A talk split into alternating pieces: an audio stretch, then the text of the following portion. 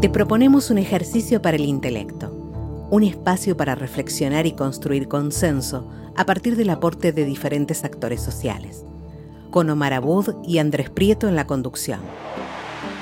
Bienvenidos a Diálogo Imprescindible, un podcast para ayudarte a discernir aquello que es necesario. Hola, ¿cómo están? Vamos a hablar del tema diálogo. Ahora la pregunta que surge a veces es, nuestra formación, nuestra idiosincrasia, nuestra construcción de ser nacional, ¿está preparada para esto? El diálogo es una idea de formalidad, una invitación. ¿Tenemos perspectiva de lo que significa el hecho de dialogar? ¿Somos capaces de ponernos de alguna manera en el lugar del otro? Este ciclo tiene como la idea central generar aportes de personalidades en referencia a esta visión, que obviamente es una visión múltiple, diversa, plural, porque con el diálogo, en definitiva, logramos aquello que podríamos denominar el acuerdo del bien, porque en definitiva también se trata de construir el bien. No todos tenemos la misma visión en cuanto al camino, pero yo no tengo dudas que sí en cuanto a los objetivos. El hecho de dialogar es un ejercicio del intelecto, es un ejercicio también relacionado con la razón, y digo intelecto primero porque es la capacidad de percibir aquello que es trascendente, necesario y que en definitiva habla mucho de nuestra condición humana. Sin diálogo quedan espacios de intransigencia, espacios de fundamentalismos duros y no se construye de esa manera.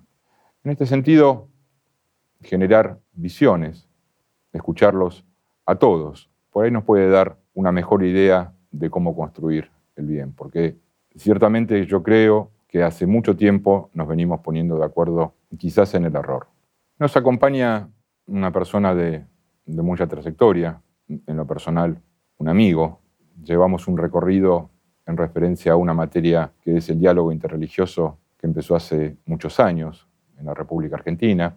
Lo hicimos de manera, al principio, si se quiere, informal y después constituimos una institución en el ámbito de la formalidad.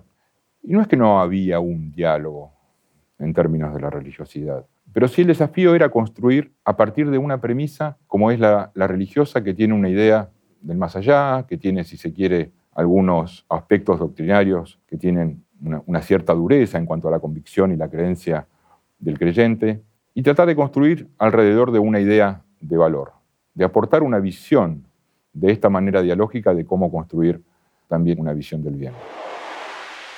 Él es un sacerdote católico, es teólogo, es profesor de la Universidad Católica Argentina, es el director de la pastoral universitaria en la ciudad de Buenos Aires, es una persona muy vinculada también a los medios, de hecho es el fundador de un suplemento que sale en uno de los principales diarios de, Argentina, en el Carín, que se llama Valores Religiosos, es un suplemento que tiene un ámbito de continuidad en el tiempo y un, y un seguimiento importante en cuanto a las visiones religiosas y plurales en la República Argentina es un misionero nato y alguien que ha dado mucho por el diálogo. Ha dado mucho y ha expresado valentía en este aspecto.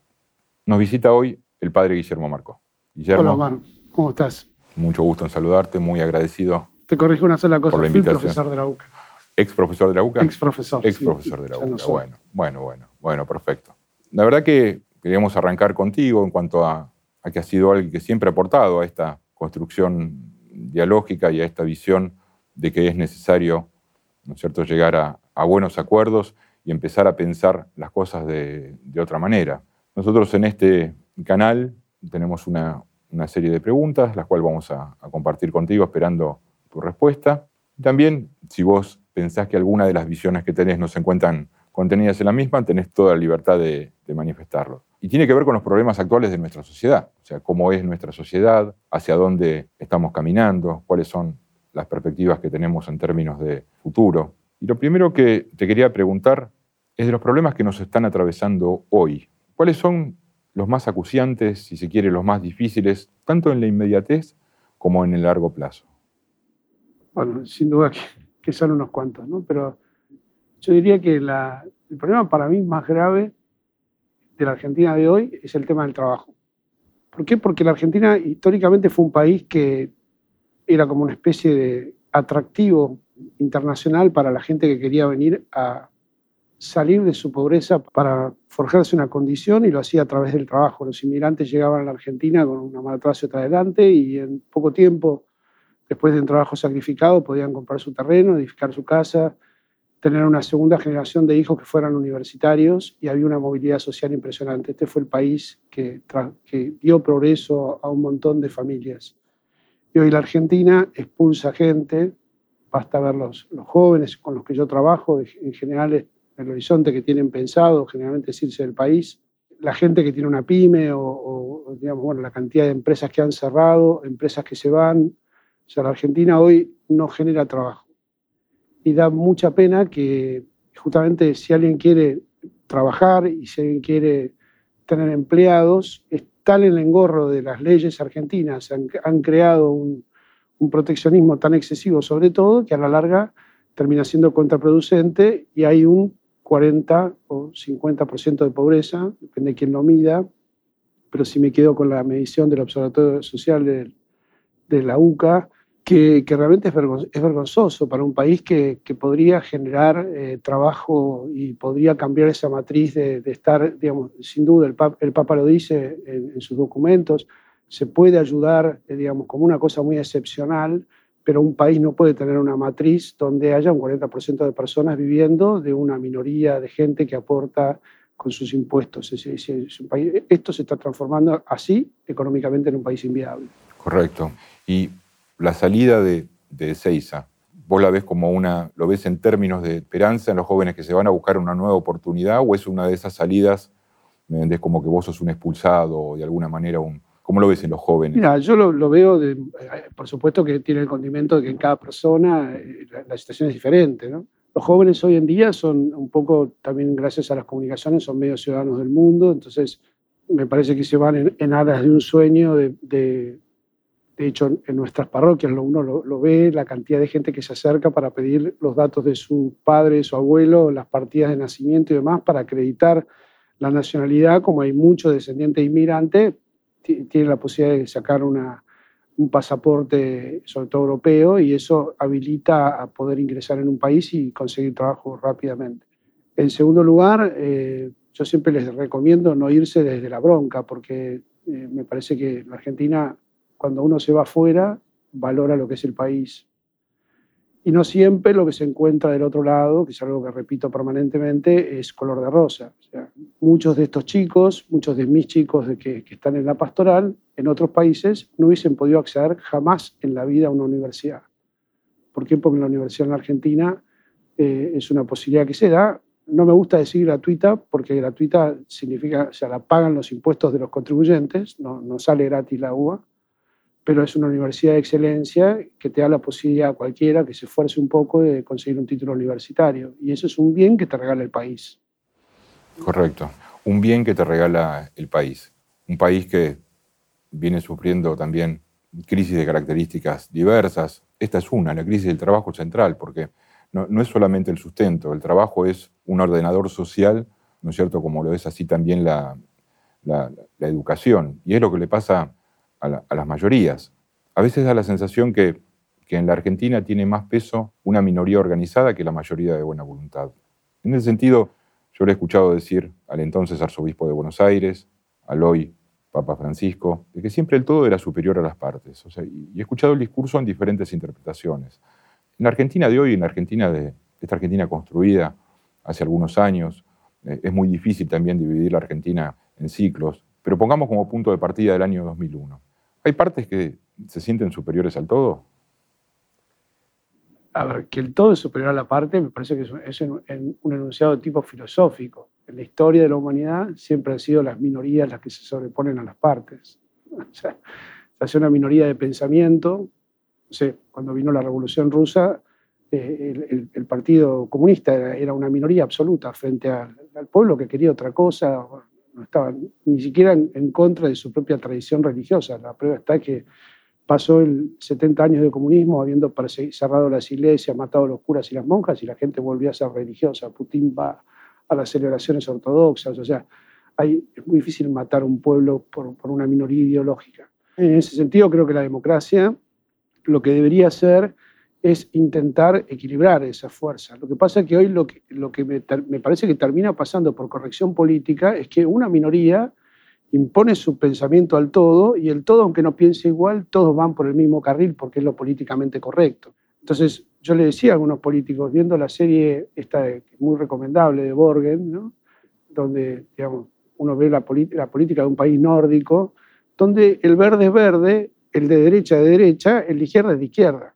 Y acá son todos parecidos. O sea, digamos, cuando uno mira esto que te hablaba antes, la política social, la política del trabajo, y la verdad que el macrismo no hizo tampoco demasiado para fomentar el trabajo y aumentó los planes sociales. Y no lo hizo el kirchnerismo, lo hizo el macrismo, que teóricamente no está de acuerdo, o al menos la gente que lo votó eh, era de otra matriz cultural. Entonces, eh, hoy, para mi alegría, te diría, no sé, lo escucho a Guado de Pedro hablando de la necesidad de generar trabajo o a los movimientos sociales diciendo con los planes no alcanza. Bueno, menos mal que se dieron cuenta. El, peronismo pasó de ser el partido de los trabajadores al partido de los desocupados. Y, justamente me parece que si Perón algo hizo eh, como con mucha fuerza fue que era justamente la defensa de los trabajadores. Bueno, pero hay que trabajar para eso. Es como una, una dicotomía. el radicalismo representaba a la clase media urbana. Yo no creo que el, radicalismo represente a la clase media urbana hoy en día. Tampoco sé, o sea, ¿quién define las ideas? Es, un mundo donde justamente estos pensamientos de minoría han impuesto sus criterios a mayorías silenciosas. Hablaste de la cuestión de la corrección política.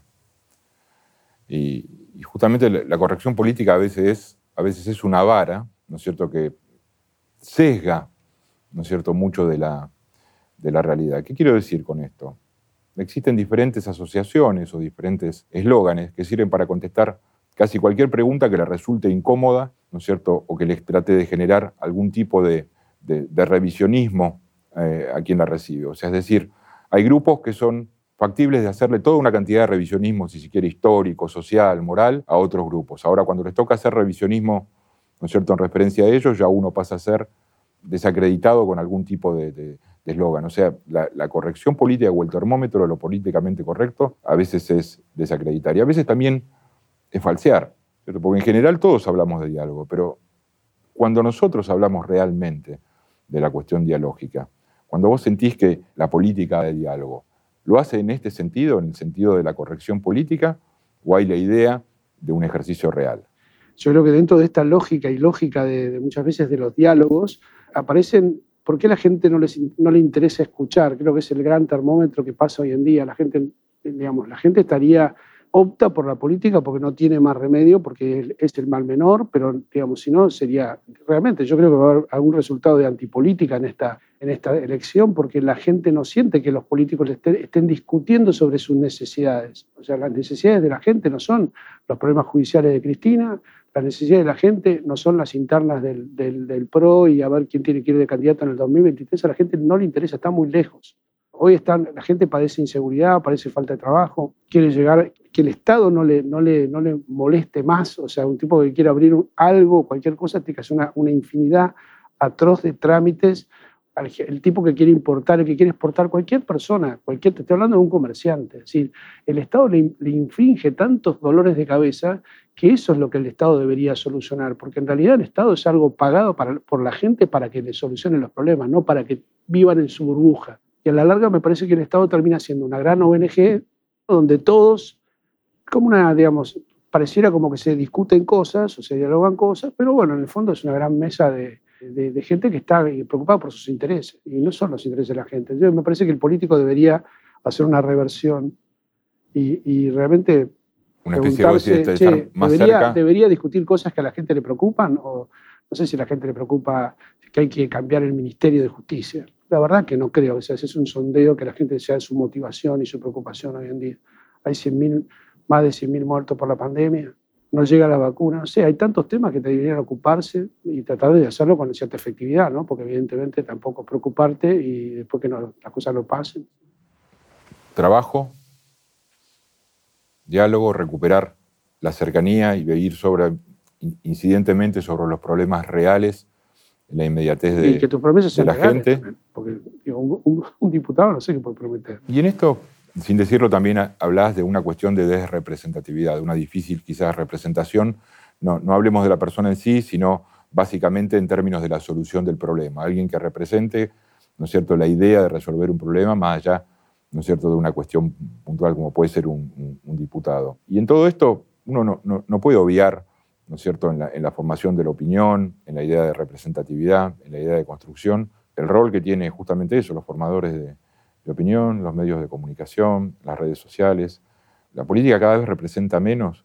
¿Qué rol juegan estas cuestiones en, el ánimo, en, el día a día? ¿No es cierto? A veces uno ve que la misma realidad, y esto es absolutamente de todos los días, y uno lo puede corroborar prendiendo la televisión a cualquier hora. El mismo hecho, tres, cuatro visiones diferentes. O sea, tres, cuatro apreciaciones de la realidad que no tienen ni siquiera un punto de contacto, observando la misma realidad la misma foto y la misma situación. ¿Cuál es el, rol de los medios? ¿Incide decididamente en la cuestión de la opinión pública para cambiar el ánimo social, digamos, para lo que diríamos vulgarmente en un lugar común, echar leña al fuego de alguna manera desactivar perfiles objetivos que permitan mejores marcos de racionalización al ciudadano? ¿Cómo, ves toda esta cuestión de medios, redes? Y... A ver, me parece que, en primer lugar, gracias a Dios que existen los medios de comunicación, porque si no, uno de muchas cosas ni se enteraría. O sea, la impunidad sería evidentemente mayor. Yo creo que sí inciden porque, de hecho, una de las preocupaciones generalmente en cualquier país donde se va cerrando el círculo del totalitarismo es acabar con la libertad de prensa y que no haya nadie que informe acerca de hechos de corrupción o de, bueno, ahora que cada vez más, obviamente, como el poder también sabe que, esto es de esta manera, bueno, generan sus propios canales de comunicación donde dicen su parte de la verdad. Entonces, ¿qué hace la gente? Bueno, se va, que piensa de determinada manera, escucha es, eso para justificarse de que no pasó lo que en realidad pasó, y los otros cada vez más se cierran en su este, apreciación de la realidad. Y algo que se suma a esto, me parece de manera media fatal, es que cuando vos entras a un portal de noticias, el algoritmo hace que vos, como ves determinadas cosas que te interesan, cada vez más no te muestra toda la realidad, no te muestra vos el portal lo mismo que me muestra a mí, sino que simplemente lo que hace es ir seleccionando cosas que sabe que te interesan. Entonces, la gente cada vez se vuelve más sesgada en lo que piensa, porque, digamos, pareciera como que la realidad se parece a lo que pienso yo. porque también a veces que, si uno quiere realmente estar informado, la realidad no es binaria. O sea, nadie tiene el todo de la verdad. Nosotros en la perspectiva del diálogo siempre hablamos de, certezas. ¿No es cierto? Las personas en general tienen certezas. La verdad, en esta visión, pasa a ser algo bastante, bastante relativo que importa, ¿no es cierto? O en términos de esta desrepresentación que hablábamos hace un rato, la, verdad eh, es, es, simplemente aquello que yo estoy convencido, creo, o, me transmite tal o cual. Sí, a ver, la, verdad tiene que ser una aseveración que tenga correlación con los hechos. Cuando dicen que algo no pasó y en realidad pasó, eso es una mentira. Nunca, nunca lo viste negar lo que se estaba viendo. No, bueno, pero digo, me parece que es una herramienta que lastimosamente los políticos usan mucho. Yo, eh, digamos, nadie resiste en un archivo, o sea, no sé. A ver, el presidente es un espanto, digamos, de, decir que no pasó lo que pasó, eh, cuando en realidad estábamos todos por, un decreto que él emitió, eh, digamos, encerrados.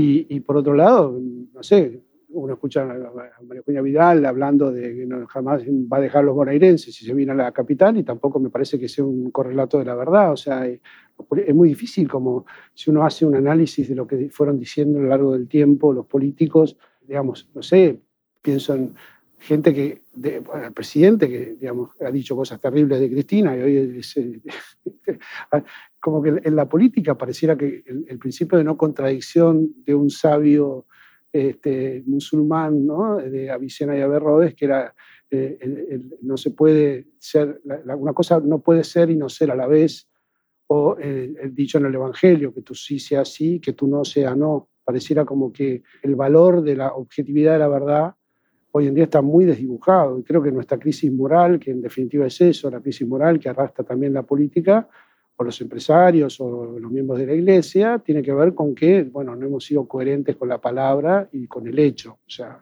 la palabra tiene que ser una correlación del hecho para que yo te crea. Bien. Y cambiando, no cambiando el ángulo, porque es parte de, es parte de lo mismo, ¿no? Y hemos visto también un cambio importante en términos de, de la, última crisis mundial en referencia a la, cuestión sanitaria. ¿Pensás que lo peor de la pandemia pasó? Mira, me gusta, he leído bastante sobre pandemias a lo largo de la historia. Las pandemias eran cortas, en general, eran focalizadas porque no había, no había la, expansión que han tenido hoy, pero sí, sí se, iban de un lugar a otro. Y generalmente, para poner solamente un caso, la, epidemia de fiebre amarilla en 1878 en la ciudad de Buenos Aires, donde el gobierno nacional, Sarmiento, sus ministros y diputados y senadores se tomaron un tren y se fueron de la ciudad se fueron de la ciudad. En la ciudad quedaron la gente que estaba contagiada, el clero y los médicos.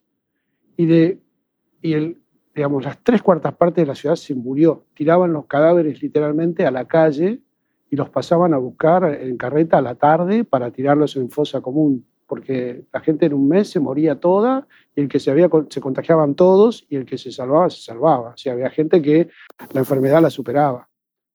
Entonces, eso eran las pandemias estamos por primera vez asistiendo en la historia de la humanidad a una pandemia en cámara lenta. La gente se encerró, esto pasó en muchos países, no pasó solamente en la Argentina.